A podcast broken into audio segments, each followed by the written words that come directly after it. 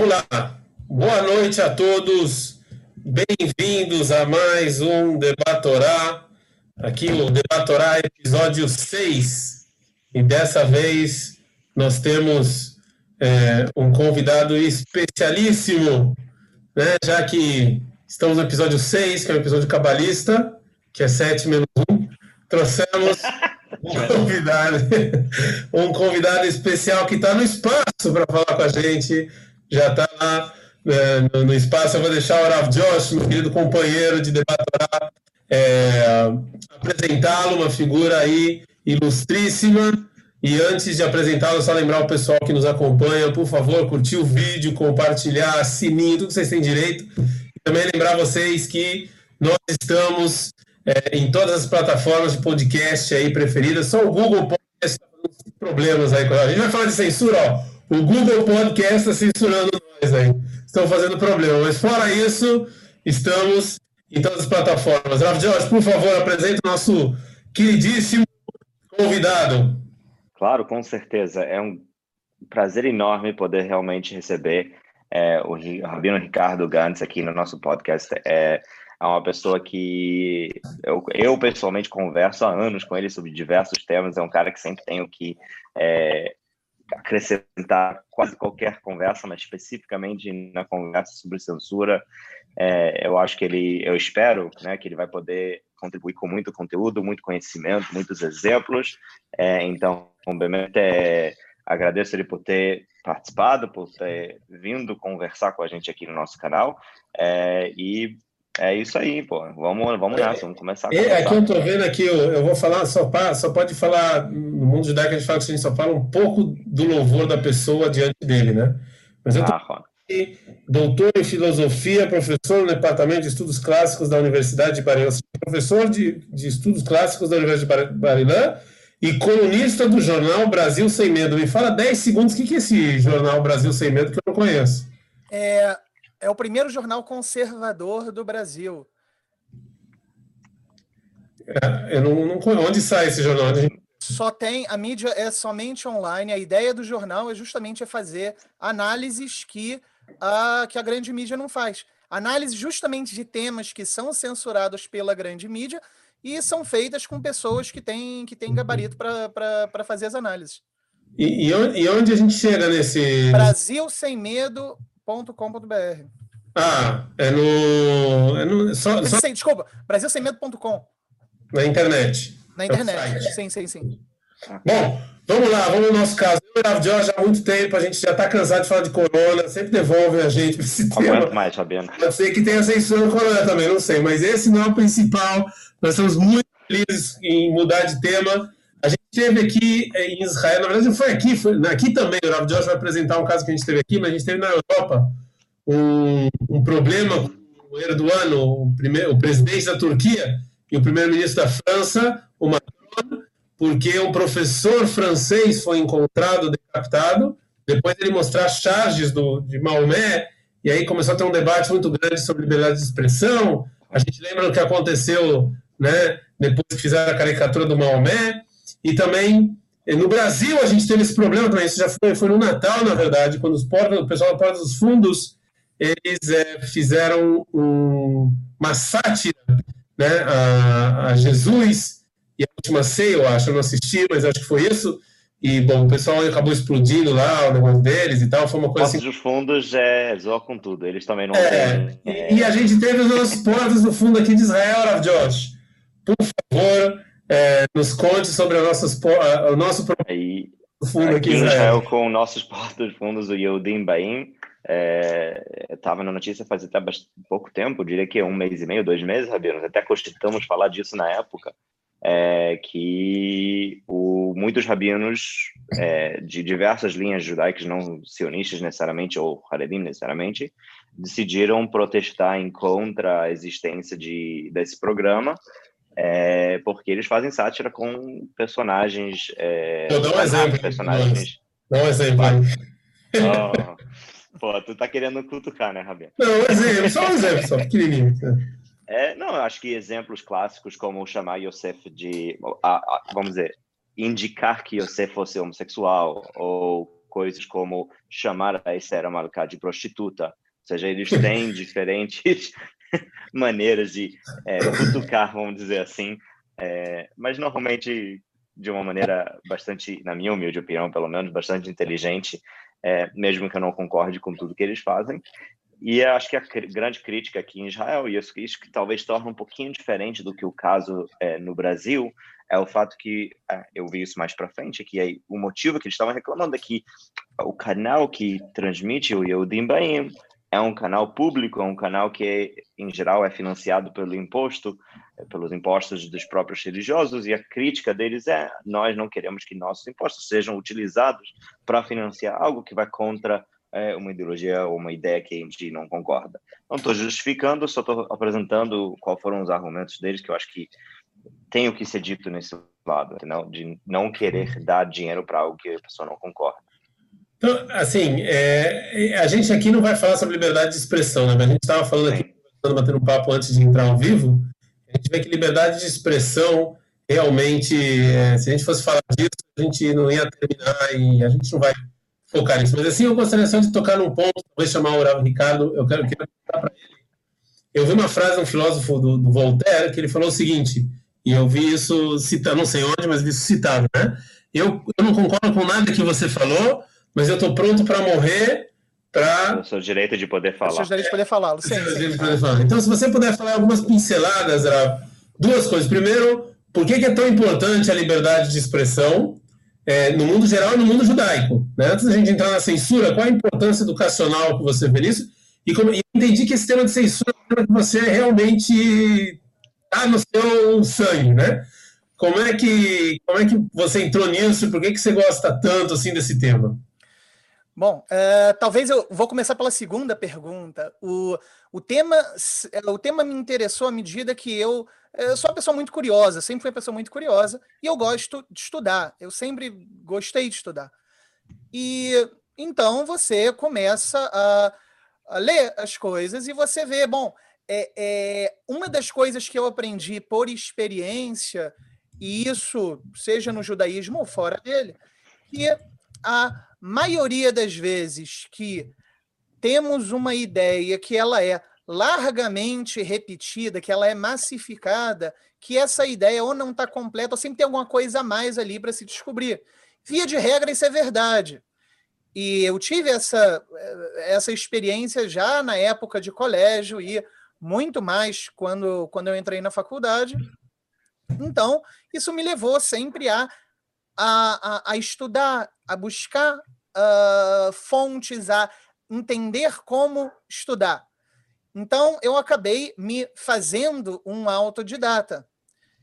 E nesse processo, obviamente, à medida que eu eh, tive contato e fui estudar, de fato, é, Torá, o judaísmo de modo geral, eu também fui procurar é, justamente isso, é o que que uh, quais são os mais excluídos dos excluídos? São justamente aqueles que morreram e não têm voz. Então lá, morreram, não tem voz, ninguém mais fala sobre eles. Então, isso acabou sempre me interessando para ver. E por que que isso é bom? Por que, que eu vejo que, que, que isso é bom e que a, a liberdade de expressão como um todo ela é positiva mesmo com relação a ideias que não aceitamos ou que não concordamos. O motivo é simples, é porque isso sempre pode nos ensinar alguma coisa. Mesmo quando não concordamos com, com, com, com uma ideia, sempre ao vermos aquela oposição, podemos ali enxergar dentro da oposição alguma nuance, alguma coisa positiva. E quando a gente fala dentro do, do, do mundo judaico de maneira mais específica, à medida que eu estou é, que eu aceito a existência ou reconheço a existência de uma ideia divergente da minha, eu posso muito bem falar, não, acho que isso aqui está errado, a pessoa que está é, tá errado por esse, esse, esse, esse motivo. Mas é, eu quero que aquela ideia exista porque talvez tenha algum ponto valioso em cima daquela ideia que, se não eu, alguma outra pessoa em algum momento vai ali enxergar e descobrir. E isso simplesmente seria impossível se a ideia não existisse. É. Se fala muito em termos de liberdade de expressão, de novo, a gente não vai ficar nisso, né? mas se fala muito da liberdade de expressão sobre a verificação da verdade, que parte da ideia da liberdade de expressão é que você só pode verificar a verdade se você tem um bando de ideias que você pode né, se debater. Inclusive, Sim. fala muito disso. Talvez eu vou trazer no final, não sei, vamos ver até onde a gente vai, mas tem uma muito interessante sobre isso.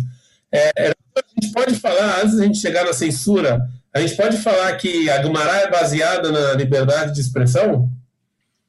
Eu sempre fui uma pessoa que, que acreditei que sim. Ou seja, eu, eu sinto que muitos princípios que a gente vê, a, a própria ideia de sempre tentar apresentar uma ideia com o nome ou a fonte de onde essa ideia surgiu, para mim sempre representou uma vontade dos Kafamim de sempre expressar toda a ideia, mesmo que no final ela não fosse aceita na Alaká, ou se ela não fosse aceita de maneira ideológica. Tem, é, eu não estou lembrado agora o nome do rabino, mas se eu me lembro direito, tinha uma Gemara de um rabino que ele explicitamente fala que ele acredita, acho que o Mashiach já veio na época de, de Hezkel, todo mundo nega essa ideia, todo mundo fala que ele está errado, que essa ideia não é verdade, que o Mashiach ainda vai vir, mas essa ideia não é apagada da Gemara, os rabinos não atacam ele pessoalmente e tentam censurar a possibilidade dele trazer uma opinião que difere da, da, da, opinião ou do consenso geral, e sim foi escrito e está lá, a gente discorda, mas vamos manter essa opinião lá. E, então, eu acho que no Talmud, é, você sim vê essa vontade, não é perfeito, como nenhum sistema é perfeito, mas você sim vê que existe uma busca de tentar apresentar as ideias, mesmo quando elas vão contra é, o consenso, ou mesmo quando elas vão contra até a larra prática. Uh, ninguém está aqui apelando para. Bem, talvez tiveram pessoas no passado que se impediram isso, mas ninguém está aqui, pelo menos, está apelando para apagar o Talmud, porque a gente já tem um livro de Alahá prático. Entendeu? Não vamos fazer isso, a gente vai continuar estudando. O, o pessoal aqui falou para fazer, com razão, Leilun Nishmat, Rav Jonathan Sachs. Então, no momento é, eu me esqueci. Foi uma grande. É, que, bom, Sim. só então, já que, já que é para falar do Rav Jonathan Sachs, né, vocês sabem que o o Jonathan Sachs sofreu censura no livro Muito, Dignity é. of Difference. Sim. Inclusive, eu fiz parte dessa censura. Foi interessante, porque não, eu não censurei ele. Que isso, Rabino? Como assim, Rabino? Eu tenho um livro, eu tenho um livro, eu tenho um livro, esse livro que você falou, A Dignidade de Diferença, eu, é a única vez que eu ganhei, eu tenho assinatura do Rav Jonathan Sachs, porque esse livro foi traduzido em português de Portugal, e o Rav Jonathan Sachs estava procurando uma pessoa que sabia português, porque como é um livro bem, é, né, pode. De, de, como é que ele vai ser entendido, né? Que é um livro bem. É, pode gerar controvérsia. É. E aí, e ele estava procurando alguém que. Quem traduziu, eu entendi que foi uma mulher portuguesa de Portugal, que ela não era religiosa nem nada. Então ele queria alguém que fosse religioso para passar os olhos no livro. Então eu recebi o manuscrito do livro. E no final eu estou em casa e chega no correio o livro com a assinatura dele, assim, obrigado foi, foi assim, foi bem bacana. Mas tudo bem, foi uma grande perda, estamos tristes. Mas, é, Ricardo, eu gostaria de te perguntar duas perguntas. A primeira é que você, vamos, a gente já falou de liberdade de expressão e a gente não pode ficar nisso muito tempo, as pessoas estão fazendo um monte de perguntas de censura, então vamos para... Onde que eu posso ler as perguntas? Então, no, tá no YouTube, Você tem que ir lá no chat do YouTube. É, é, por exemplo, uma pergunta que tem que a gente vai fazer no final, né? Sobre o que, que tem de positivo com o humor, com o holocausto, por exemplo. A gente vai falar sobre se a censura é boa ou ruim no final do vídeo, né? Ou seja, a gente vai, vai vamos tentar aqui opinar se, se censura é algo bom ou ruim, ou sempre é bom ou sempre é ruim, mas a gente vai deixar para o final. Eu queria só que você falasse rapidinho é, sobre o que, que como você, como, como o Rav define censura e eu, eu entendi que tem alguns tipos de censura. Sim. É, bom, em primeiro lugar, né? Então vamos tentar de maneira rápida. Em primeiro, considerar o seguinte: censura eu diferencio. Estão me ouvindo, né? Sim. Tá ah, ok. Tá, desculpa. É, eu, eu, eu diferencio censura de escolhas de, uh, uh, de você se focar numa ideia. Por exemplo, tá, você está, uh, digamos, ensinando ensinando alguma coisa para uma criança. Então você obviamente você vai escolher um certo grupo de uh, informações que, que são que você julga serem mais relevantes para para essa criança para atingir o seu objetivo. Uhum. E agora, É, então, não é qualquer tipo de recusa de informação ou qualquer tipo de mensagem incompleta que necessariamente caracteriza uma censura. Dito, eu falo isso para excluir certas coisas como, ah, isso daqui não se falou, então é censura. Para ter um, um, uma certa ordem, pelo menos na minha cabeça, eu, sei, eu preciso fazer isso. E a forma que eu defino censura, então, é o seguinte: que censura é a recusa, omissão ou falsificação intencional de alguma informação que seja essencial ou que logicamente se contradita para uma pessoa que é considerada intelectualmente madura. Então, com isso, eu estou excluindo situação de ensino de criança que é que é que é, que é mais complexo. Então, o que, que eu é, quero... Não necessariamente tem que ser criança também, pode ser, sei lá, no exemplo que a gente conversou em particular sobre o Rambam que não quis citar o nome do Aristo é, quando ele mencionou no Shmonah Prakim na introdução que ele não ah, vai sim. falar o nome eu... das pessoas. Por isso sinal, não é uma censura, isso é uma decisão é... dele educacional de filtrar certas informações pelo bem educacional, na opinião dele, do que, ele vai Sim, ensinar. por sinal, ó, por sinal, só um parênteses para você. Eu fui ver a versão em árabe, a tradução que é feita, a tradução do Rav Ibn Tibun não está, é, é, na verdade, a versão usada pelo Rav Ibn Tibun aparentemente não é uma versão tão boa assim, na versão, pelo menos, que o Rav Kapar trouxe em árabe. Hum. Eu li a tradução dele, e eu sentei para traduzir o trechinho, alguma coisa eu consigo traduzir do árabe. Não me fala que não está escrito isso. Exatamente, não está escrito isso. É, é, é, muito claro que o Rambam está falando é o seguinte: o Rambam está falando assim, eu não quero trazer o nome de certas pessoas, pois isso, para alguém que não aceite aquelas pessoas, a pessoa não vai querer ouvir o argumento. Então uhum. eu não vou trazer, porque aí não vai ter toalete do que eu estou fazendo. Uhum. Então, então isso só... não seria censura, de acordo com a sua Sim, mas você, usou, mas você usou, por exemplo, informação. Mas onde é que você coloca, por exemplo, o caso que a gente começou a falar aqui, o caso do, do humor no tema da censura? Porque aí não é informação. Não é que eu estou excluindo a informação de alguém. Você você juntou. Ah, então, aí vai entrar na questão da, da tipificação que, que, que eu queria dizer, que é o seguinte: a gente, quando a gente vai analisar a censura, a gente tem que analisar em que, em que âmbito a gente está falando. Por exemplo, a questão do humor. Estamos falando num âmbito legal. Por exemplo, é, deve ser juridicamente permitido para alguém fazer humor com sei lá o quê? Isso é uma pergunta. Outra pergunta é: é moralmente desejável que uma pessoa faça uh, humor com sei lá o quê? São perguntas distintas que entram em esferas. É que não necessariamente se eu concordo que ela possa existir do âmbito legal, que quer dizer que eu concorde com aquela opinião que está sendo expressado de um ponto de vista é, moral. Por exemplo, sim. Uhum. É, deve tal e qual opinião ser. Uh, uh, devo eu, uma vez que eu não concordo moralmente, devo eu, então, é, apoiar essa ideia ou, ou, ou, ou, divulgar? Até que ponto? Enfim, são, são, são questões que têm que ser é, é, eu, eu, gostaria de introduzir um terceiro aspecto, eu acho, Rabiano, se você me permitir. Você falou de censura de, de informação e do âmbito legal. Em cima disso, você tem uma outra pergunta que é qual vai ser a instituição, o órgão que vai ser responsável por decidir que, que sim e não pode ser dito. Obviamente. Né? Então, é um elemento é o, importante. Que é o grande problema de toda censura é justamente esse, é que a censura pressupõe um censor.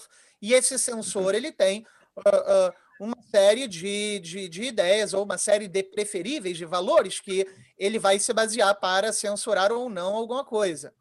Uhum. Então, agora. Isso me aí... lembra a nossa conversa da semana passada, Rabino Segal, né? Que é essa ideia de. de, de não semana passada, duas semanas atrás, né? De data Torá. Ou seja, quem é o cara que tem essa. Quem é essa Quem é, manda?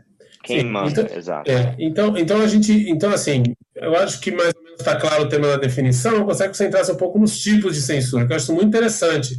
Porque é todo, todo mundo só acha que censura é tudo a mesma coisa. Cortou, acabou. Está censurado.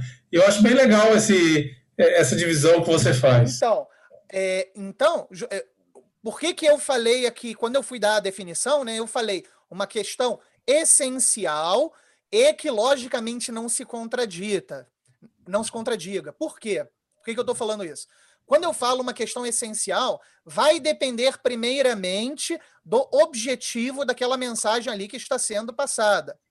Né? Então, é, eu estou a priori tratando com, com relação a informações. Por exemplo, eu vou fazer um livro, vou ter uma ideia, enfim.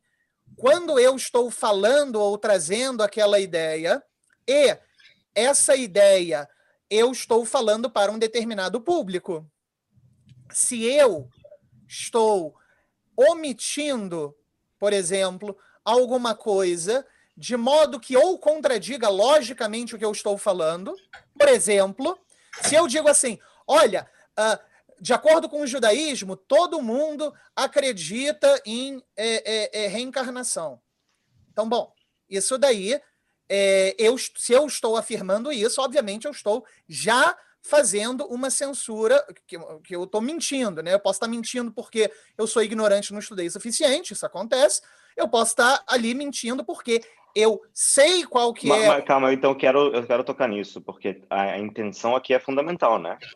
Exa sim, a intenção é fundamental. Então, é, então e se a... o cara de, falou essa afirmação ele nunca leu o Rav Sadia Gaon, ele não vai saber que existe é, Rav Sadia Gaon, Sim, Exato. o Rav Sadagon, no capítulo 6, ele, é. se ele nunca leu o Rav Yosef Albo no, no Sefer Karim, se ele nunca então, leu... a raiz o... de todas essas divisões, ou tipos que você está falando, tem que ter esse, esse elemento, talvez até de maldade, de querer censurar. Sim. Não, sim. mas maldade não, não, nem isso nem Por que não? Não, eu não acho que é maldade. Eu não, não acho que. Eu acho não. que tem censura que é maldade, mas tem censura que não é maldade. A gente vai falar sobre isso, talvez. Então, é, isso daí vai entrar. A questão da intenção é um primeiro é. elemento, né? Então você tem a questão da intenção. O que, que, o que, que, eu, pre, o que, que eu estou pretendendo fazer? A segunda é se aquilo ali é uma, uma questão, uma coisa consciente, né? Foi eu decidi não falar alguma coisa e dar uma informação falsa de maneira intencional, porque eu não quero que aquelas pessoas tenham contato com tais informações. Isso é. Uh, uh, isso entra ali, e aí isso vai entrar na questão lógica, e na questão essencial, que é uma coisa muito mais difícil uhum. de, de, de, de definir, de se enquadrar, eu coloco o seguinte: eu estou falando para um determinado público acerca de um assunto, tá? É, eu naturalmente, eu não tenho todo o tempo do mundo, nem as pessoas vão ter todo o tempo do mundo para ouvir, então eu sou obrigado a escolher algum, alguns assuntos para falar. Essa minha escolha, tá, ela vai eliminar algumas outras ideias, ela vai se focar só em algumas, em algumas ideias vai eliminar outras. Essas ideias que eu me foquei, eu coloco assim: se o público que está me ouvindo, se a pessoa ali que está me ouvindo, tivesse a possibilidade de ter o contato com uma gama muito mais ampla de ideias e inclusive aquelas que eu escolhi não trazer, e a pessoa puder, e a pessoa fosse falar assim, olha, aquilo ali, você acha que é essencial e que aquele cara ali não falou? Se ela falar sim, é, se muita gente fala sim, é, então aparentemente eu estou ali fazendo também uma censura. Hum. Sim. Então, eu, posso dar um exemplo disso? É, o Rav Yosef Messas, rabino é, é, marroquino bastante famoso, foi, foi rabino de, de, de Haifa, tio do Rav Shalom Messas, que foi rabino de, de, de Jerusalém. E, ele tem um comentário Pirkei Avot. Então, na, ele tem o comentário Pirkei Avot, teve a primeira edição, estava esgotada, fizeram uma segunda edição.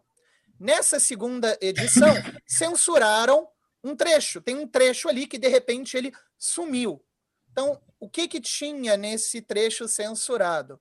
Tinha o seguinte: tinha o Rav Yosef Messas falando, ah, porque as mulheres é, na Espanha elas eram mulheres muito especiais e cumpridoras de mitzvot e muito sérias, muito religiosas, e elas acordavam cedo, elas se juntavam, iam para a sinagoga, colocavam talit tefilin, rezavam, abriam um Sefer Torah, iam no Sefer Torah fazendo minhano de mulheres, e depois iam para casa, preparavam um café para seus maridos, acordavam seus maridos e, e eles iam para para a, para a sinagoga. E isso daí, o livro foi publicado, foi reeditado justamente no meio da polêmica das mulheres do Kotel. E o, é, é, eu, eu tive a possibilidade de conversar com o editor do livro, lá da Cifriata Sefaradi, pessoa boníssima, e eu falei para ele diretamente, falei, pô, vem cá, você censurou o livro, você... É, é eu realmente não consigo entender. Eu vejo com a falta de respeito a, a Horácio Yosef Messas, que botasse uma observação, uma nota de rodapé, dizendo o que você quisesse dizer, mas não censurar o que ele escreveu. Por quê? Quando você está editando um livro, espera-se, o esperado é que você seja fiel ao que o autor ali colocou. Você está editando o livro do autor, que você seja fiel ao que o, que o autor colocou. Seja a ideia dele polêmica ou não. E se você acha que é polêmica demais, que você discuta. Uhum. Eu, assim, eu, eu acho que eu, eu também eu achei que quando você fosse falar do tipo de censura, a, a gente eu acho que a gente já entrou direto na censura no mundo judaico, né? A gente já. Sim. É, eu, eu achei que quando você ia falar dos tipos de censura, é, eu achei que você ia falar censura dentro e de fora, porque o mundo judaico ele sofreu dois tipos de censura. A gente sofreu, você está falando da censura dentro. Sim, sim. Eu Mas também, é, não vamos esquecer que a gente teve uma censura muito forte do lado de fora também, que a pressão cristã, entre outras, de você ter que mudar coisas para poder sair Gumará, e Sidbine, etc. Isso também tem que levar em consideração. É, sim, embora que uh, se você for pegar a quantidade de censuras externas ao judaísmo, ela é menor do que as censuras internas. Porque a, a, a imprensa ela vai ela começa no século finalzinho do século XV, né, mas no século XVI começa a sair um pouco mais de livros, então quem mais sofreu foi a Gemara, teve um outro livro que, que teve alguma coisa, mas quem mais sofreu foi a Gemara, teve o Mishneh teve, teve um trechinho que foi censurado, mas em, em, em quantidade de exemplos são uh, uh, poucos comparados à censura intragrupo. É, é, é interessante isso, a gente sempre acha que é o contrário. A gente sempre acha que a censura da, da, da igreja é pior do que a censura interna, né? Ah, é verdade. Tem muito mito em volta contrário, disso. Não é? Que foi sim, sim. Interno, é interessante. É, assim, eu, deixa eu fazer. Então, eu vou falar agora uma coisa que eu vi e, e, eu não sei, mas escolhas. Você acha que a escolha do Tanar também foi um tipo de censura? Escolha do Tanar, você diz a canonização dos livros? É, porque teve livros falando, esse vai estar dentro, esse vai estar fora. É, a gente viu então, discussão, falando, não, isso aqui não pode. Não, então, justamente isso não se enquadra, é, justamente não se enquadra na definição que eu coloquei. É, ainda que você sim, você tem no Talmud né, a discussão. Ah, queriam lignos, né, queriam esconder, sim. ocultar é, é, os livros, e então você. É, é, mas no fim das contas não colocar. Aí vai depender como é que, como é que vai se interpretar esse, esses midrashim sobre os livros que quase foram descanonizados. Então, a, a assim, você sabe que tem tem tem quem interprete, se você já que está já que tá, tá, mencionando essa história, tem quem interprete justamente esse essas passagens junto com é especulativo que eu vou falar, mas é só um uhum. exemplo de alguém que vai ler censura nessa nessa história falando assim, olha, é, existem alguns lugares que a Guemará cita o Sefer Ben Sirah e na hora que cita, cita Kekara. Quando o Talmud cita Kekara, é que é Moshe Katuva Mikra, como está no Tanar. É canonizado. Então, é canonizado. Ao citar o Ben Sirá como canonizado, é, e o Ben Sirá não foi canonizado, então tem quem especule que o Ben Sirá, na verdade, era um livro canonizado e que, devido à proximidade histórica da autoria do Ben Sirá com os, li os, os livros que outros grupos ali, se você for pegar no pergaminho do Mar Morto, por exemplo, a, o livro do, dos. E é assim que, que, que, se, que acaba sendo a tradução dos Guerreiros da Luz contra a Escuridão, que Sim. acreditavam, por exemplo, que o segundo templo não tinha validade, que iria cair um outro templo que seria de fato um templo, um templo real, e eles usavam, eles faziam. É, é, Sim, os ESIM eram um desses, desses grupos, e a classificação do que, que é essênio é, é outra, outra pendenga acadêmica que, que uhum. não se tem resultado. Mas, de todo modo, o, o então, no, no, meio, no meio desse negócio, né, tem a especulação que fala assim: não, como o Ben Sirá estava muito próximo a interpretações que esses grupos faziam da, das próprias profecias.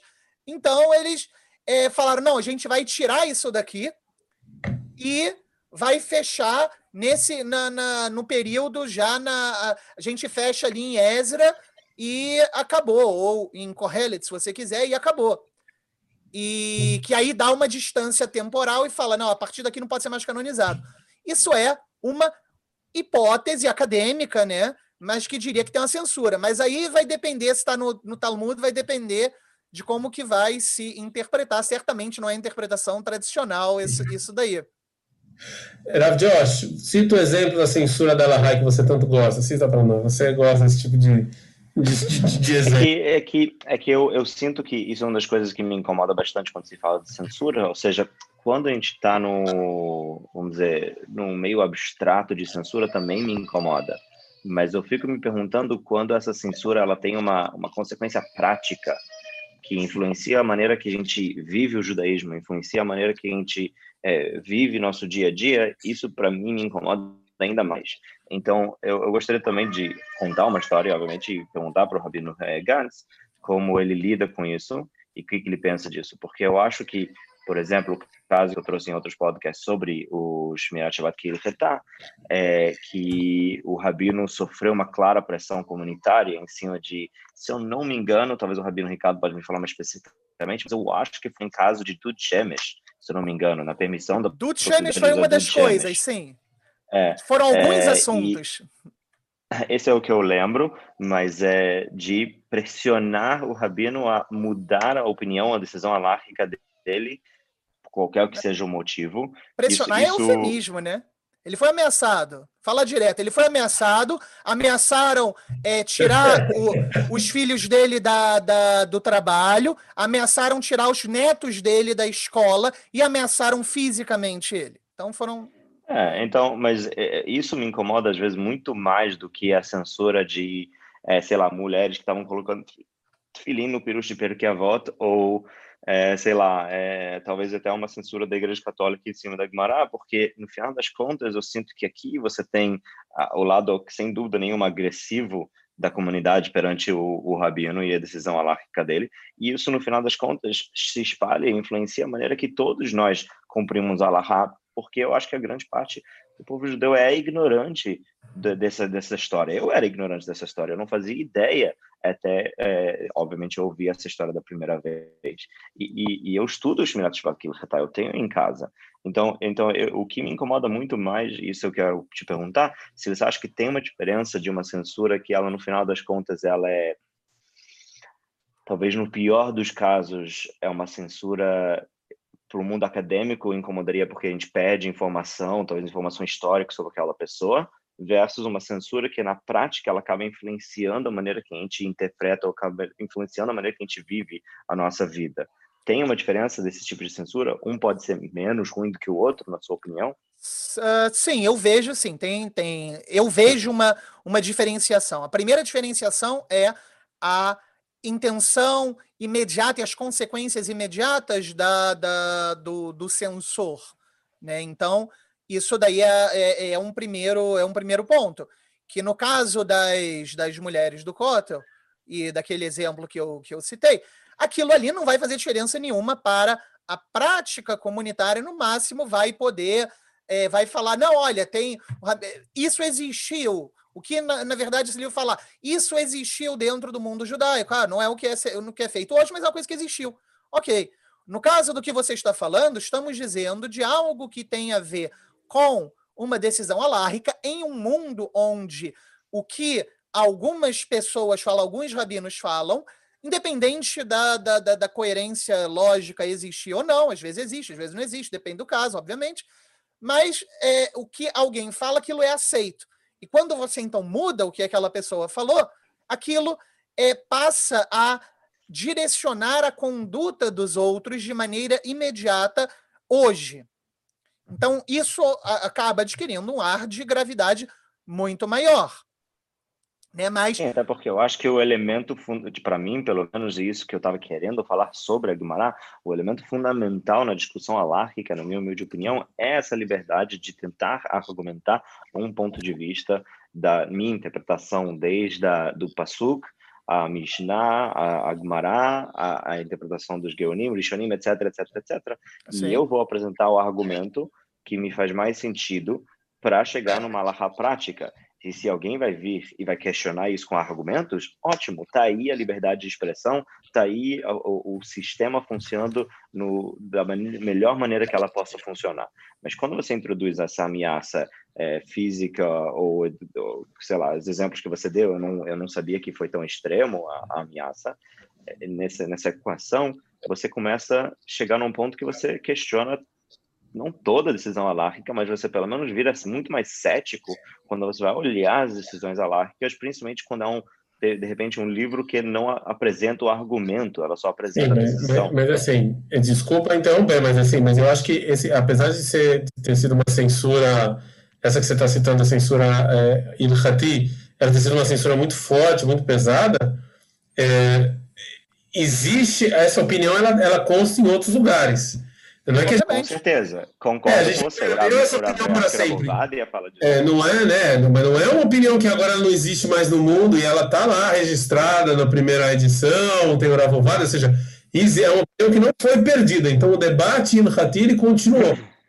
De novo, eu não tô, eu não tô defendendo o que foi feito. Mas, não, não, entendi. Que mas, mas o debate, eu concordo. Você, você não perdeu uma opinião, né? Ou seja, o debate. Graças a Deus o debate é, é, ficou. Eu acho que o caso é muito mais grave, eu não sei nem se tem exemplo desses casos, o caso é muito mais grave se realmente você perde completamente uma ideia por causa da censura. Ou seja, aquela ideia foi exterminada do mundo. É, eu posso. Uh, você tem, assim, tem.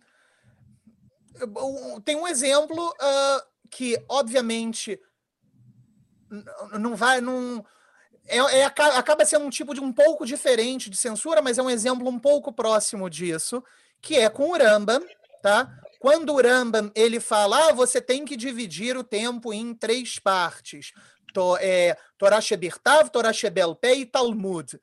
Nas edições que são não muito, não que não seguem manuscritos é, é, é mais antigos e principalmente que não seguem o manuscrito direto do Rambam, uh, não está escrito Talmud, está escrito Gemara. E aí, isso daí leva à interpretação, porque o Rambam falar tem que dividir o tempo em três partes, né? Torah Shebirtav, Torah Shebelpé e Talmud. Só que nas outras edições está Gemara. E o Rambam depois falar ah, isso no início, porque depois que você está versado, você só lida só com a Gemara. E isso ecoa no que principalmente o mundo é, é, a Eskenazi, Litaí, da, da, da, final da Idade Média para frente, é, é, segue. Isso ecoa no que o Ramá escreve sobre como estudar, estudar a Torá e fica tudo ali bonitinho. O problema é que o que o Rambam quer dizer com Talmud não é, é Talmud Bavli. Ele quer dizer uma série de outras coisas, já é um conceito que engloba outros elementos, inclusive é, o que seria hoje ciências e filosofia, que para ele é uma Sebereshit e uma Semerkavá, que é a parte mais elevada da Torá, enfim.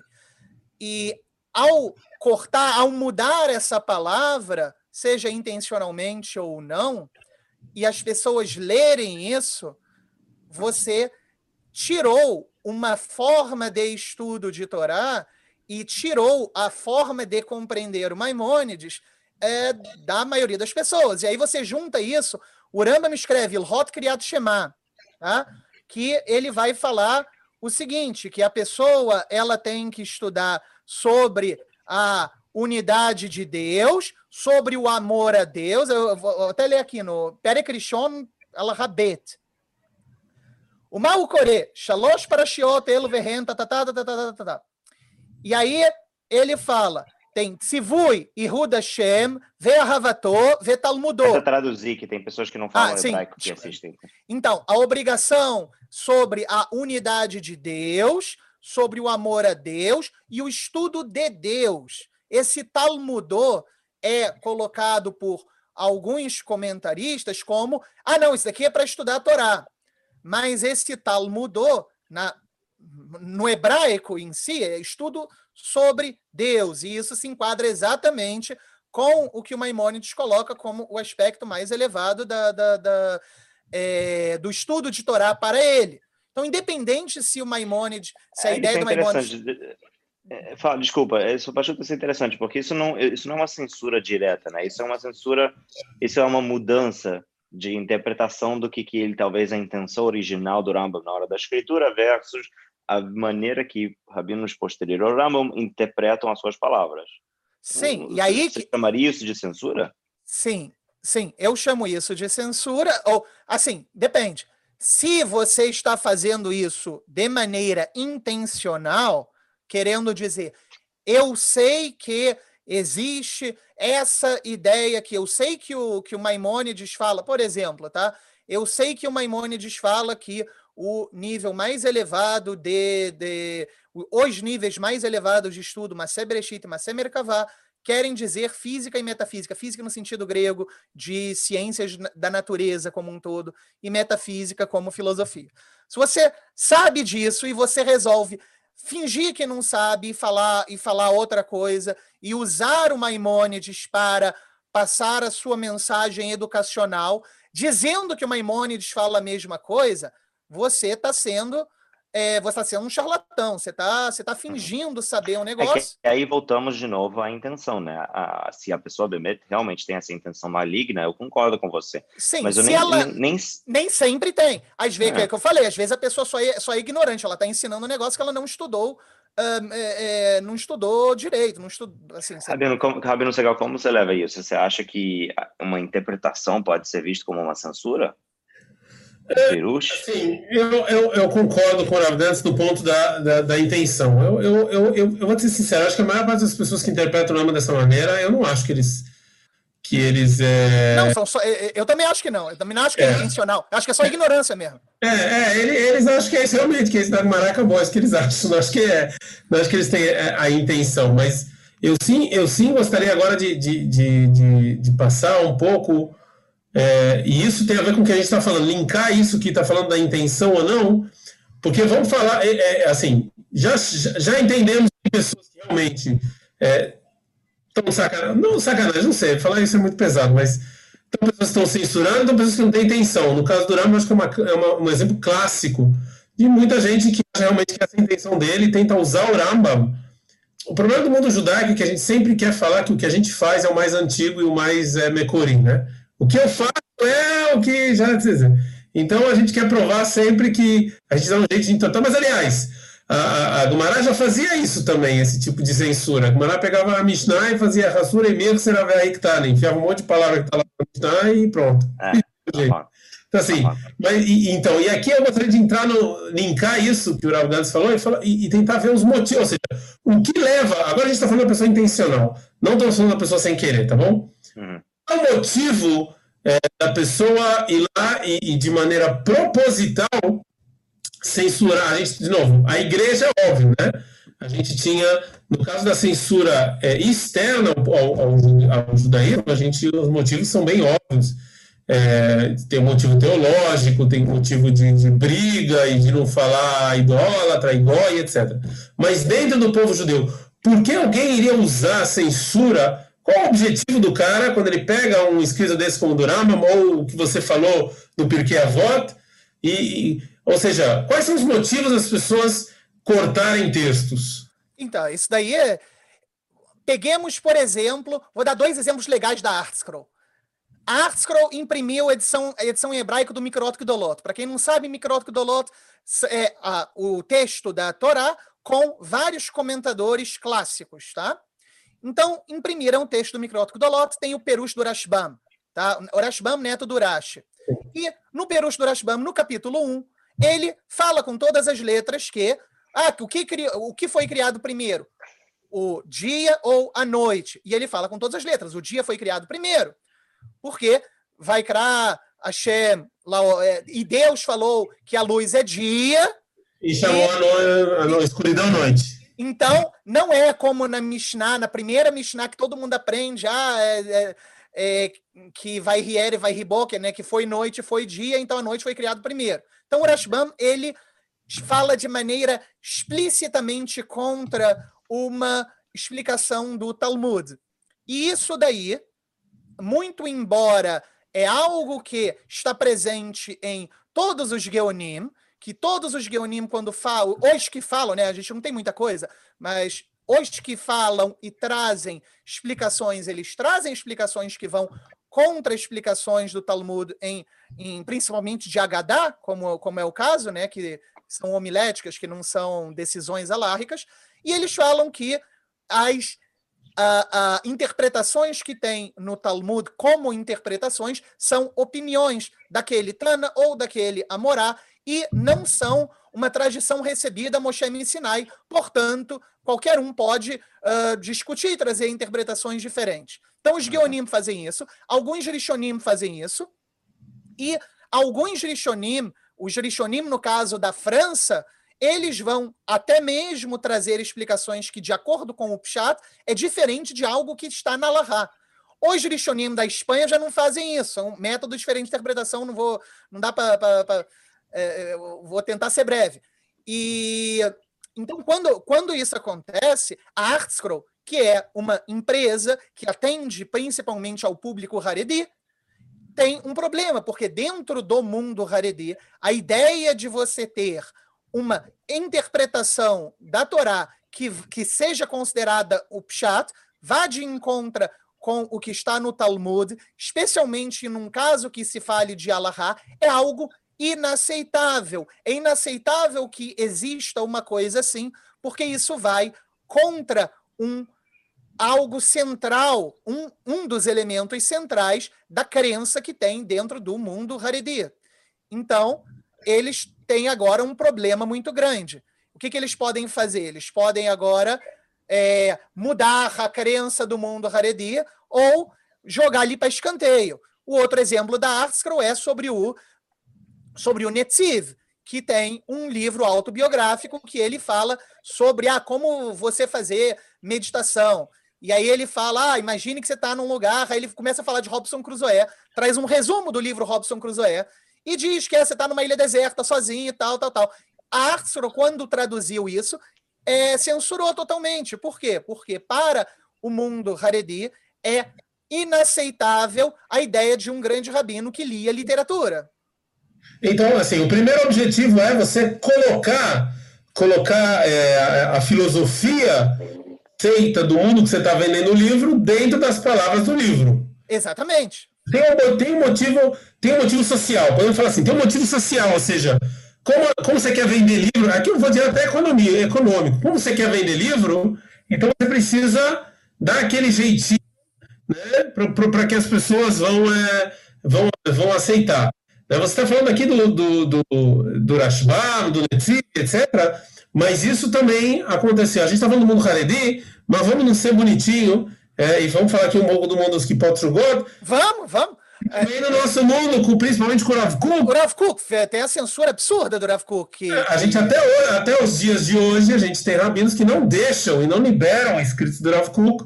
Né? Para a família do Rav Kuk deixa. A família, né, É, então, e aqui eu acho que o motivo nem é, não é porque a sociedade não vai aceitar. Eu acho que aqui o motivo é um pouco diferente. Acho que porque o que, o, o que vão falar do Rav Kuk? Ou seja, como o Rav Kuk tem que ser meio que endeusado, Casé, então se ele escreve alguma coisa que não, é, não encaixa, o que as pessoas vão falar do Rav Kuk, correto? Eu achei um pouco diferente. É... A gente é só eles têm censura, né? Eu, eu, não, justo, eu, acho eu que no caso do Rav Kuk, eu diria que é uma tentativa, especificamente quando você vê quem está pedindo para essa censura ser feita no Rav Kuk, e de novo, eu não tenho tanto conhecimento disso, mas o Rav Segal acho que vai concordar, você vê que são pessoas que tentam tornar a identidade do Rav Kuk uma identidade clássica Haredi, algo que eu acho que ideologicamente ele não era. Então essa censura permite com que eles possam manter essa fachada de que o Rav Kuk é uma ideologia Haredi. Eu acho que aqui também tem o caso da intenção que a gente falou, né? porque eu, como é que eles mexem essa, esse negócio? Eles falam, ah, a gente tem medo que as pessoas vão entender. Ora... É errado. Coisa assim. Sim, Ó, só um parênteses aqui. A pessoa que censurou o, o livro do Rav Yosef Messassi é da Tileumi, não é Haredi, tá? Oh, é importante você falar isso, importantíssimo. Ah, interessante. Você aqui achando que não, é, com a gente, com a gente aqui não acontece, é só com ele, né? não, então beleza. Mas a gente também usa isso assim à torta direita. Eu acho que com é. sim. E, mas eu vejo a censura feita com o Rav com a ideia de uh, colocá-lo dentro de um certo molde, é, eu não vejo muito diferente do que, por exemplo, o, o, a Artscroll fez com o Netziv, ou, uhum. Por exemplo, o que também é, o que fizeram com o Rav Hirsch, quando falam, não, tudo que ele fez foi só Horat foi só uma coisa temporária. Mas o Rav Kook tem um elemento interessante, né? Porque o Rav Kook, ele, ele, a gente tem cartas e coisas que a gente sabe do Rav Kook, ele deu uma certa permissão explícita ao Rav Tzvi e ao, ao, ao Rav Nazir de fazer edições nos diferentes livros que eles editaram e publicaram. Ou seja, ele deu uma liberdade para eles na hora da edição de tomar decisões é, mas ele, editorais. É, mas ele, ele, até onde eu sei, ele disse para explicar, não para escolha só sei. o que você acha que é que é que é bonitinho de, de... Não, tem, o Ravadari sempre falava disso. Tem uma frase que o Rav Kuk fala que a única pessoa que entendeu ele é o filho dele.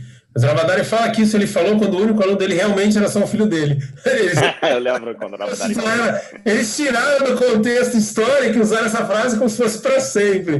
eu lembro disso. Mas eu, eu, eu vou te falar, eu, eu, sim, eu sim vejo uma diferença. Acho que o Netiv é o Netiv, e mesmo se ele escreve uma coisa que as pessoas não vão gostar ou não vão, não vão engolir, é o Netiv.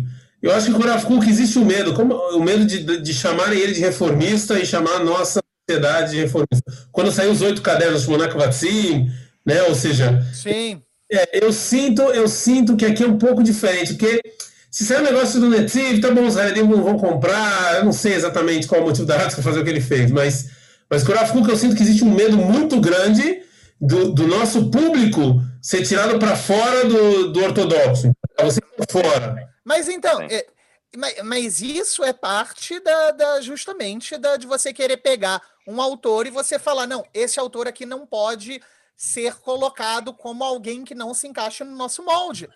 O que aconteceu com. Quando pegam, por exemplo, o Rav Hirsch, eu acho a, a, a situação do Rav Hirsch um negócio extremamente. Eu, eu, acho divertido até a situação, de um certo modo, que é o seguinte: o Rav Hirsch é um rabino que. rabino alemão, que combateu o reformismo com bastante energia, com bastante força, e os rabinos no leste europeu viam aquele rabino lá da Alemanha, que era uh, tinha bastante voz contra o reformismo, e passaram a elogiar, elogiar, elogiar, elogiar. Só que o Rav Hirsch escreveu sua obra em alemão, não escreveu em hebraico. Quando a obra finalmente é traduzida para o hebraico e chega na galera do, do leste europeu, já tinha passado uma geração. Aí a geração anterior já tinha falado, Rav Hirsch, grande tzadik, grande rabino, não sei quem. Então, ele já estava, por assim dizer, canonizado, cacherizado. Então agora chegam os escritos dele e aí tem que lidar com uma série de ideias que são inaceitáveis para o mundo Haredi. E não podiam descanonizar ele porque a geração anterior já falou que ele era bom e existe esse princípio que se alguém anterior falou, você não pode falar contra. Teria que ser uma coisa muito grave para ser falada contra. Então, o que fizeram? Passaram a reinterpretar. Então, passaram a falar: não, tudo que ele escreveu foi só uma coisa momentânea, porque se ele tivesse hoje em dia aqui, ele ia igualzinho a gente faz. Não arrisca também Dorotá. Aí, aí, o não obstante, né, dos, do, do, do Rav Breuer falar que quem fala isso tá, tá indo, tá cuspindo na, na, na, na na, na, memória do Rav Hirsch, do bisneto dele falar a mesma coisa, mas é claro, você pega essas coisas assim, se, se ignora. Então, e, e, isso daí é a mesma coisa. Eu é. vejo isso daí com o Rav Hirsch, é a mesma coisa que o Rav Kuk fazem no mundo da Teleomia. Exatamente, é a mesma coisa. Eu acho que é um pouco diferente do Netziv, mas é a mesma coisa. A, a, gente também, bom, eu acho assim, a gente também não falou do Ramhar, que também é, foi censurado por causa do Shabetaú, e, e bom, e, ah, foi... O Ramhal tem, uma situação interessante, né? É, vou, vou dar um, vou exemplo. O Ramhal, eu acho também um exemplo como o do Rav Hirsch. Uma vez que o Gaon de Vilna fez altos elogios ao Ramhal, ele é, e o Messilat Yesharim também teve alguma penetração, mas principalmente depois do Gaon de Vilna, o Ramhal passou a ter uma aceitação bastante ampla. Só que a galera não lê nem conhece o pensamento do Ramhal. Para começar, o Mesilat Yesharim, a versão que todo mundo estuda normal em prosa, ela já é uma versão autocensurada do Ramhal em cima da versão original, que é em diálogo. Já começa por aí. Porque proibiram ele de, de, de, leitar, de falar de Kabbalah e tal. Não, não, não. A primeira versão em diálogo não tem nada a ver com Kabbalah. Qual é o problema da primeira versão de diálogo? Se você pega a introdução. Ele pega a... pesado e destrói a visão aí clássica de Limut Torah. E, é. e, qual é o objetivo nesse mundo? É... Não tem como não ser racido depois de você ler o, o, o, o Ramhal ele é direta, explicitamente é, contra é tudo que o mundo litaí acredita. Eu estou lendo e... agora, só por isso. ah, e ele repete isso em duas das cartas dele também. É. É, e isso daí, é claro que isso é colocado para escanteio.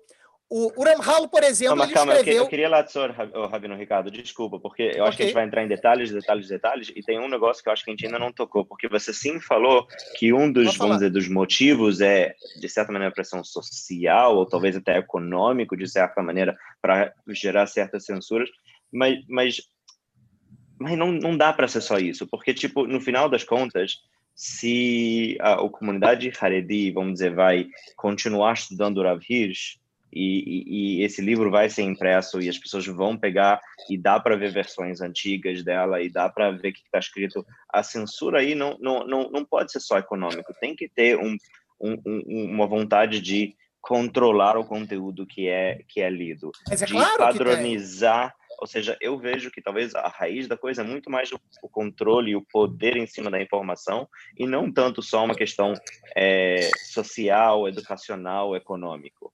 Sem, não, sem dúvida, sem dúvida. A questão é você ter, você ter, é, eu concordo plenamente. Ah, eu, eu, eu, vejo a questão econômica como algo é, secundário ou terciário para essas decisões. Ainda você, que. Você acha que teve alguma, algum caso de censura, que eu acho que isso realmente é um interessante, já para bancar de advogado do diabo, onde essa censura foi positiva? É... Não? Nenhum. Não. E, eu, e o motivo para mim é o seguinte: é que eu não sei. Assim, se é uma ideia existente, bom, então é uma ideia existente. Eu não sei o que que essa ideia pode acabar tendo de bom dentro dela. Mesmo que eu não concorde com ela. Mas ela existe. Então, que seja para aprender um exemplo ruim, mas ela existe. Então. É... Você, você não acha. Isso aqui tem a ver. A gente já está, na verdade, a gente já teria que ter. Já está já tá nos falando boa noite pessoal aí, mas a gente vai estender um pouquinho mais, que é um tema realmente interessante. E eu acho que o George deu, e a resposta, você foi muito enfático da sua resposta. Eu gostaria de, de, de, de tocar um pouco nesse ponto que, e isso a gente terminar. Você acha que toda censura é ruim? Cens, pelo menos censura interna do, que, do tipo que a gente está falando, sim, sem dúvida. E que tipo você aceitaria? Não sei dizer. Não sei. Eu teria que pensar eu... e tentar elaborar. Assim, de novo, vai depender da definição de censura. Considerando a definição que eu trouxe. É, não, a gente está usando a sua definição. Você, Considerando a definição que eu trouxe. Tem certas ideias. Agora eu estou falando sério. Eu não sou tão enfático quanto você, tá bom?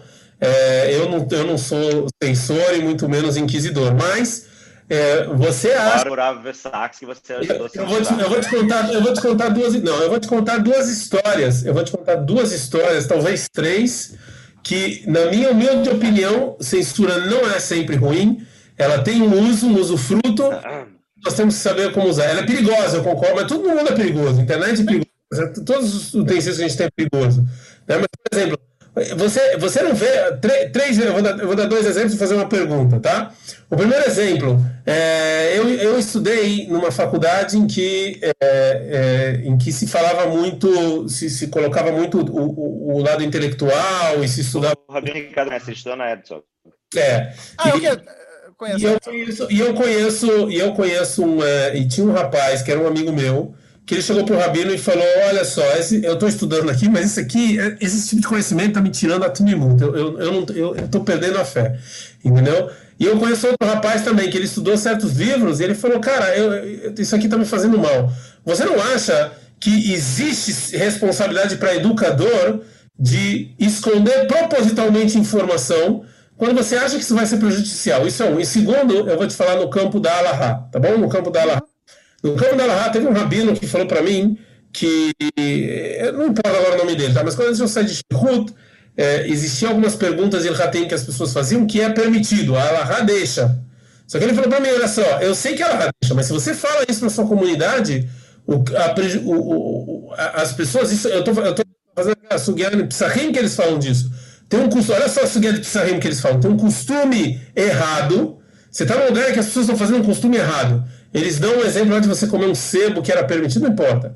Mas se você vai contra esse costume errado e você ensina lá certo, isso vai causar com que eles façam um pouco caso de outras coisas.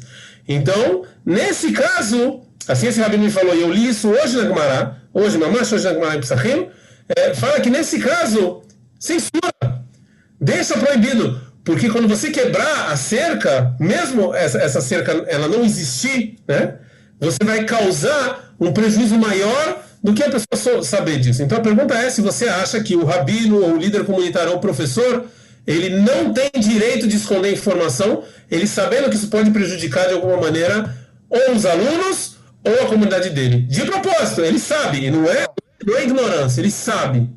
Perfeito, ah, perfeita e, pergunta. E a última, e a última pergunta okay. que eu vou deixar okay. terminar. Você não acha que leis de Lachonará são um tipo de censura? Okay. Eu pensei nisso, isso é interessante. É. Eu pensei nesse terceiro. É, essas três coisas. Então, vamos lá. É, considerando considerando a, a, a, primeira, a primeira questão, né, que é do, do, do, pessoal que teve contato com, com certas ideias e aquilo ali começou a fazer mal para eles. Então, qual é a responsabilidade do educador? Então, aí vai, vai voltar para aquela minha definição, que, como educador, minha responsabilidade é uh, dar o melhor ensino para a pessoa. Então, por exemplo, vou, vou, vou ensinar Tanar. Então, por onde eu vou começar a ensinar Tanar? Eu tenho N possibilidades, N métodos de ensinar o Tanar para alguém. Eu, como educador, se eu vou dar uma aula privada, por exemplo, eu vou ver o perfil da pessoa e eu vou adequando o que, que é melhor. Mas aí, digamos que o sujeito chega para mim e fala assim: Rabino, olha só, eu li na internet que o tem esse negócio aí do Soda Steinmestre, do segredo dos doze do Ibenezra, que ele diz que não só os oito, mas os doze últimos, últimos psukim da, da, da Torá tão, é, foram, não, não são de autoria de, de Moshe, e ele traz outros psukim também que teriam sido acréscimos posteriores. Aí o Tsafunat Paner, Paner também diz assim, que, e aí, Rabino, isso é verdade ou não? Te, te falar, tiveram rabinos que falaram isso ou não? Então, se a pessoa chegou e veio me perguntar alguma coisa nesse sentido, eu me vejo na obrigação de falar assim. É, é, eu Porque não vou, tem um perigo muito grande da pessoa enfrentar, encarar essas Sim, ideias. Tem um perigo, tem um é. perigo muito grande. Se a pessoa está buscando alguma coisa, eu vou responder, eu posso sentar para ela e, e tomar responsabilidade pela minha resposta e, e, e explicar. Agora. Não, meu ponto é exatamente fora da, do, do, do misgueret, como fala misgueret em português? Da, da, da estrutura estudo, é, de estudo contigo, ela vai ou pode acabar encontrando essas ideias e encontrando sozinha essas ideias às vezes é pior do que encontrando com um professor que pode Sim, guiar essa pessoa. Mas a questão ideias. é a seguinte, a priori eu não vou chegar, eu não vou chegar, por exemplo, sei lá, vou estar em é, em Yamim Noraim, né, em Rosh Hashanah Kippur, aí na comunidade Ashkenazi, vou dar agora, no meio da, da, da, da, festa, vou dar agora, olha só, tá vendo esse piuta aqui, foi escrito por um cristão, a história dele é assim, assim, assim, assim, assim não é, não é mentira, mas por que, que eu vou fazer isso para estragar a, a, a é, é, algo que as pessoas não querem saber, não têm interesse em saber, e a priori é destrutivo. não é. É, é. é, destrutivo e não tem necessidade. Agora, se o sujeito chega e vem perguntar, Rabino, qual que é a origem desse negócio aqui? Aí falar, ah, você quer realmente saber? Ah, importa isso? Eu posso tentar não responder, mas se a pessoa realmente ela quer, eu parto do pressuposto que eu, se eu estou lidando com adultos, eu estou lidando com pessoas maduras e é, é, responsáveis. Responsáveis o suficiente para saber, nem que eu tenha que explicitar isso para elas. Olha só, saiba que se você quer saber a verdade sobre alguma coisa, não necessariamente quando você encontrar, tu vai ficar feliz. Você pode ficar feliz, aquilo pode acabar contigo. Não tem garantia. Saiba disso. Isso é, é... Tem, tem, uma ideia, um amigo nosso em comum, o Rabino Ricardo, o Ravari Zev Schwartz, ele está escrevendo ah, um sim. livro sobre o Rav, sobre o Rav Shagar, Rabino Segal, ele está escrevendo um livro sobre o Rav Shagar, e para quem conhece um pouco da história do Rav Shagar, o Rav Shagar passou por várias épocas da vida dele, mais e menos controversos, é, épocas que gerou Talmidim mais revoltados e menos revoltados, e uma das histórias que o meu amigo Rav Schwartz, nosso amigo Rav Schwartz me falou, é que um dos alunos do Rav Schwartz, do Rav mencionou em nome dele que chegou um certo momento onde o Rav Shagar percebeu que a busca dele como educador era mais a busca pelas ideias é, funcionais, no sentido das ideias que faziam bem para o aluno e não somente as ideias, vamos dizer, entre aspas, verdadeiras filosoficamente dizendo. E, e, ele explica, ele explicou para o Rav Schwartz isso, porque o Rav Shagar chegou a um ponto na vida dele que ele acreditava que o professor tem que assumir uma responsabilidade muito é, profundo da informação que ele está expondo para os alunos dele. E se ele não está disposto a arcar também com as é, possíveis consequências negativas e positivas, ele não acredita, assim o Rav Shagar falou, que essa pessoa deveria ensinar aquela informação seja, você tem que saber, pode dar droga, pode dar errado, e você tem que saber engolir isso se der errado na hora de você apresentar essa informação para os seus alunos. E, e essa maneira que eu resumiria, é, eu sei que o Rabino Segal perguntou para você, mas esse é o jeito que eu resumiria toda essa, essa história. A segunda pergunta agora, a questão da, da do ensinamento do ensinamento da Allahá. É, se a pessoa, aí de novo, se a pessoa fala uh, assim, eu vejo que a questão da, da, da Alahá, principalmente quando a pessoa vem fazer uma pergunta de Alahá prática, você, é, você como rabino, você pode falar assim, olha só, eu recomendo que você haja assim. E se a pessoa insiste muito, muito, quer saber se existe a permissão daquilo, se alguém tem a permissão daquilo, você pode. É, é, eu não teria problema de falar, não, sim, tem, tem gente que permite aquilo, eu acho errado. Eu acho errado. Também, mas, mas eu vou te pressionar um pouco. Mas você também entende quando a Gumará em Psahim, ou quando o Rabino fala que ele decide não falar, ele decide censurar, Sim. porque ele acha que isso vai causar um. um ele acha, ou seja, ele fez quando ele censurou. Porque eu, eu, eu, eu, eu sou menos enfático do que você, Ravinantes. Eu sim acho que, às vezes, a gente tem que censurar. E às vezes, eu acho, mas de novo, é, e, e, por último, assim, gostaria que você, Rav Josh, falasse sobre o tema do Lachonará, que, no meu ver, é um tipo de censura também. É, eu vou te falar, Rabino, eu não pensei nisso, eu achei muito interessante. Eu não, não tenho uma ideia formada sobre essa ideia de, de Lachonará, hum, porque a, a, censura ela é uma autocensura, né? Ou seja, sou eu não, mas é censura. eu Sim, mas sou eu tomando cuidado com o que eu falo, né? Não é que existe uma instituição, um órgão externo que vai me forçar a deixar de falar X ou Y porque ela acha eu, não vejo, eu, não vejo como, eu não vejo como censura, não, pelo seguinte, que é a questão da intenção, aí vai entrar na questão da definição, questão da intenção. Por quê? Quando ela Shonará ela tem uma intenção de algo construtivo, então, digamos assim, a censura é ah, falar. Não tem toele. É, falar alguma é. coisa quando não tem toele. Se tem toele, também ela Shonará. Então, se. Então acabou aí, a, a, a, assim, resolve o problema. Porque quando eu tô falando. Vocês conhecem tem... a piada, né? Vocês conhecem a piada, não? Por que Qual? Que não. O... Por que, por que o Rav Chaim decidiu escrever o Ilhot Shmirat Alashon separado do Mishnah Brura? Hum? Que é a Alaha velo lemase.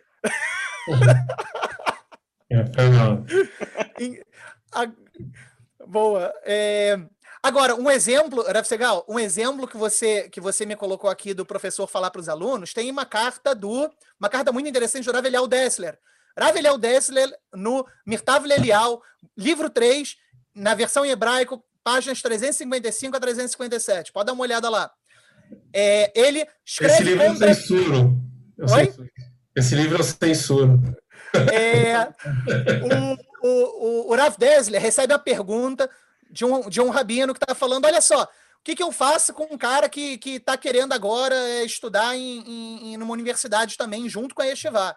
E o Rav Dessler fala, de jeito nenhum. Não, e, e, e também o, o, sobre qual é a situação quando o aluno diz que ah, não tá, é difícil, não consigo muito estudar e tal. e a pessoa, o cara quer também trabalhar, quer também fazer uma universidade, quer fazer alguma outra coisa junto com o estudo. O Rav Dessler fala: de jeito nenhum, não faça, nunca diga isso. Você tem esse caminho de ir para a universidade, é um absurdo. Teve aquele cara, aquele alemão louco lá que faz isso, isso, isso, isso não presta. De jeito nenhum, você precisa falar para o seu aluno que ele tem que estudar o dia inteiro mesmo que isso vá quebrá-lo e que ele vai sair do caminho. Porque. Ah, sim, dessa este, maneira? É. Este é Não. o preço que. Dá uma olhada. Este é o preço que iremos pagar para produzir grandes rabinos. Razonista, geração de Corbanó.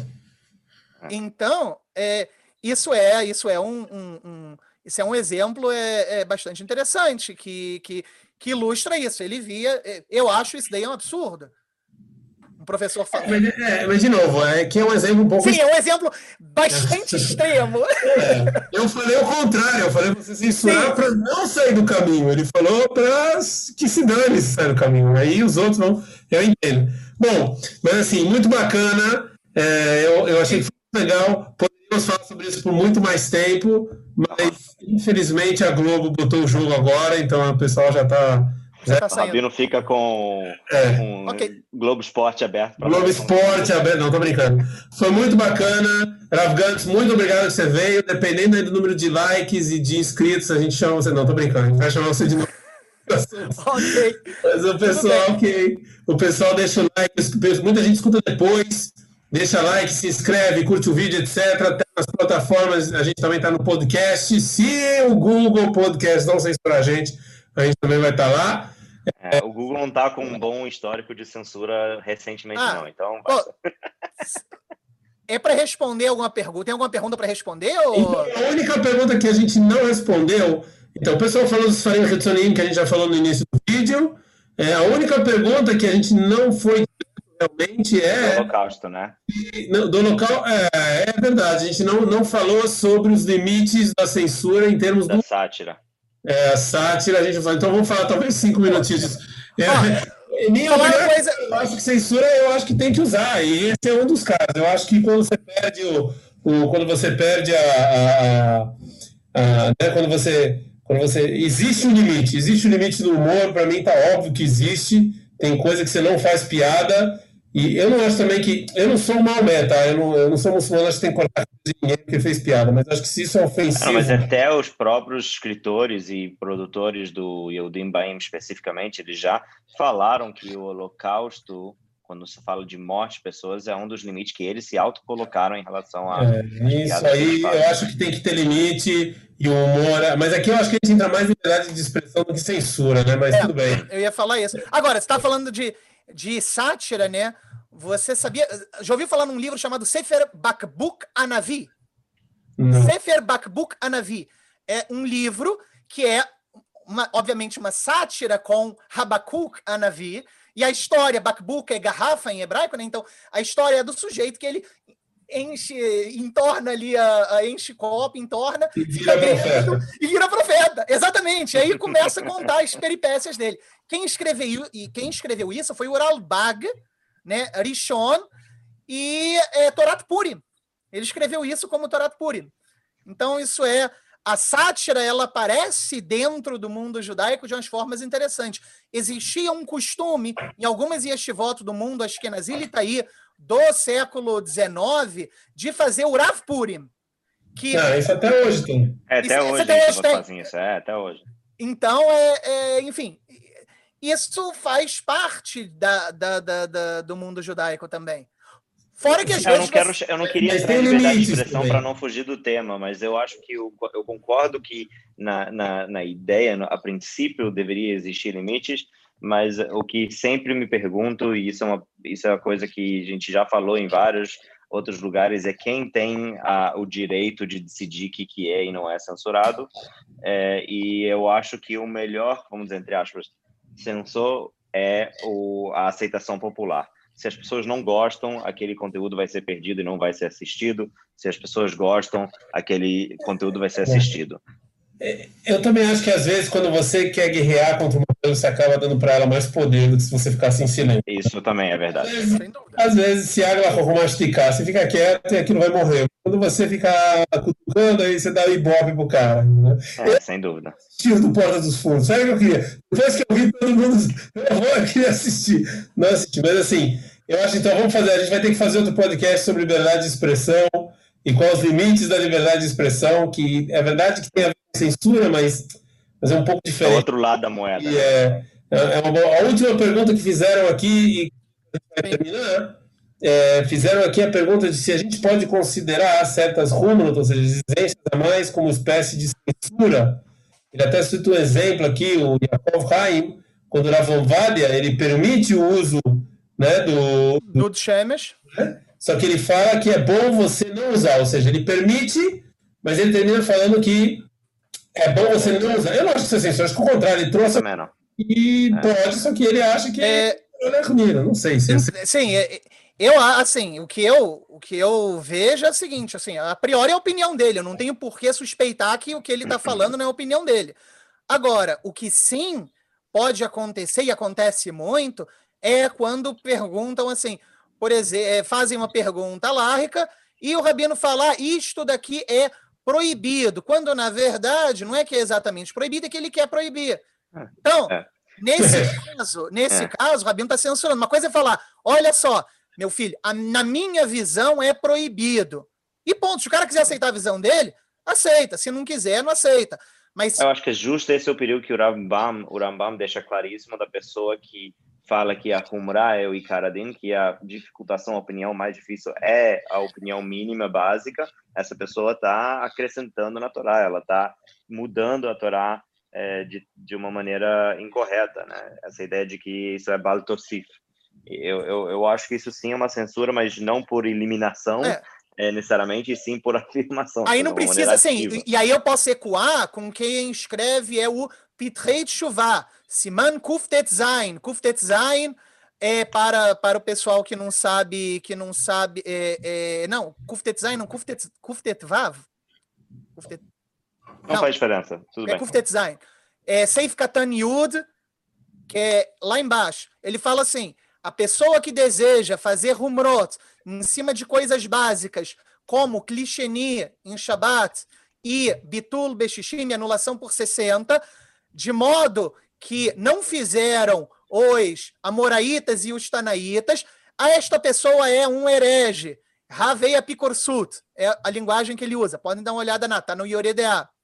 Então ele fala exatamente isso. Ele está falando, olha só, você se você começa a dizer que algo que é permitido é proibido e é algo que não tem é, é, é, é função de ser, sem, sem justificativa, você está deturpando a Laha, você está e, e, aí, obviamente, que ele iria considerar que isso é censura, pela, pelo uso de uma linguagem bastante forte, ele iria considerar que isso é uma censura. Bom, muito, muito legal, muito obrigado. Eu achei que foi muito bacana. Vamos ter que continuar esse tema, falar de liberdade de expressão e talvez censura 2 a revanche. Né? Eu não quero censurar o Rav Gantz nem o Rav Josh, mas eu já. Rabino já está já terminou é, o copo de café, fui, tem que ir dormir. Fui, eu já não tô, eu fui. É, esse horário aí tá difícil, mas Bezerra Hashem, a gente já tem vários, alguns inscritos novos. O Rav Gantz aqui trouxe inscritos novos no nosso canal, muito bacana. Se inscrevam, compartilhem o sininho. No podcast também, em todas as plataformas, aí assine nosso canal. Se vocês perderam aqui o começo, podem ouvir por lá. É, de novo, em meu nome, em nome do Rav Josh, a gente gostaria de agradecer enormemente o tempo e enormemente o conhecimento e a sabedoria do Rav Gans que trouxe aqui para a gente nessa última hora e meia quase. Né? Foi muito bacana, muito legal. Muito obrigado, Rav. Obrigado pelo convite e estamos aí. Bezrat Hashem, sempre convidado. Quando tiver um tema que você gostar e quiser, a gente convida, você se convida, está sempre aberto. Ok, obrigado. Semana que vem, Corona. Corona? não, não, tô brincando. é que a gente não, não aguenta mais falar sobre isso. Não, a gente quer falar sobre outras coisas. Não, pera lá, terceira, terceira leva é só quando chegar o início do inverno. É, então a gente vai esperar a terceira leva para falar. É isso. Quem quiser sugerir tema nos comentários, pode sugerir. Aliás, esse tema foi sugerido pelo Gantz no comentário aqui. Eu lembro que ele sugeriu. É, é isso. Forte abraço, boa noite. Nos vemos semana que vem. Tchau, tchau. Abraço, tchau, tchau.